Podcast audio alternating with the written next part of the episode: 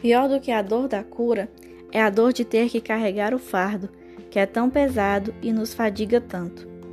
A cura não é uma mágica, mas as nossas vidas ficará mágica quando nos deixamos ser curados.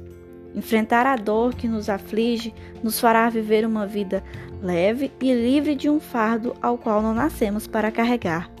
Jesus nos disse que o fardo dele é leve e suave e que se nós estamos cansados e sobrecarregados, podemos ir até ele, porque somente nele encontramos o verdadeiro descanso.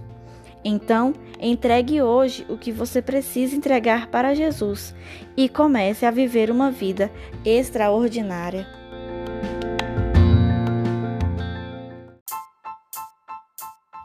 Olá, tudo bem com você?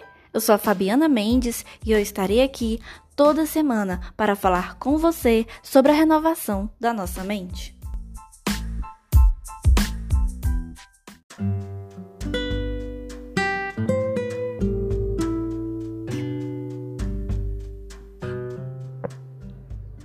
Olá, amigos. Tudo bem com vocês? Hoje eu quero falar sobre uma casa que estamos construindo.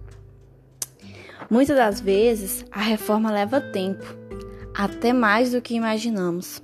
Ou colocamos as coisas no lugar ou a casa desmorona. Eu falo sobre qualquer área da nossa vida. Se não tiver vistoria, uma hora as rachaduras poderá levar à destruição total. Não deixe que as pequenas rachaduras da sua vida te leve à destruição. Deixe o Espírito Santo te falar o que precisa ser transformado, porque Jesus quer transformar, quer te curar. Precisamos oferecer para Ele uma mansão, não uma tapera caída. Satanás destrói qualquer mansão. Ele gosta mesmo é de tapera caída.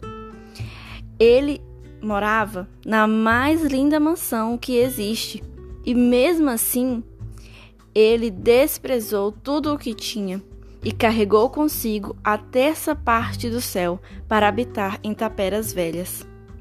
Então, reflita hoje sobre quais rachaduras, quais áreas da sua vida têm essas rachaduras e deixe o Espírito Santo te reformar Deixa ele construir uma mansão tão linda para que Jesus possa habitar nela.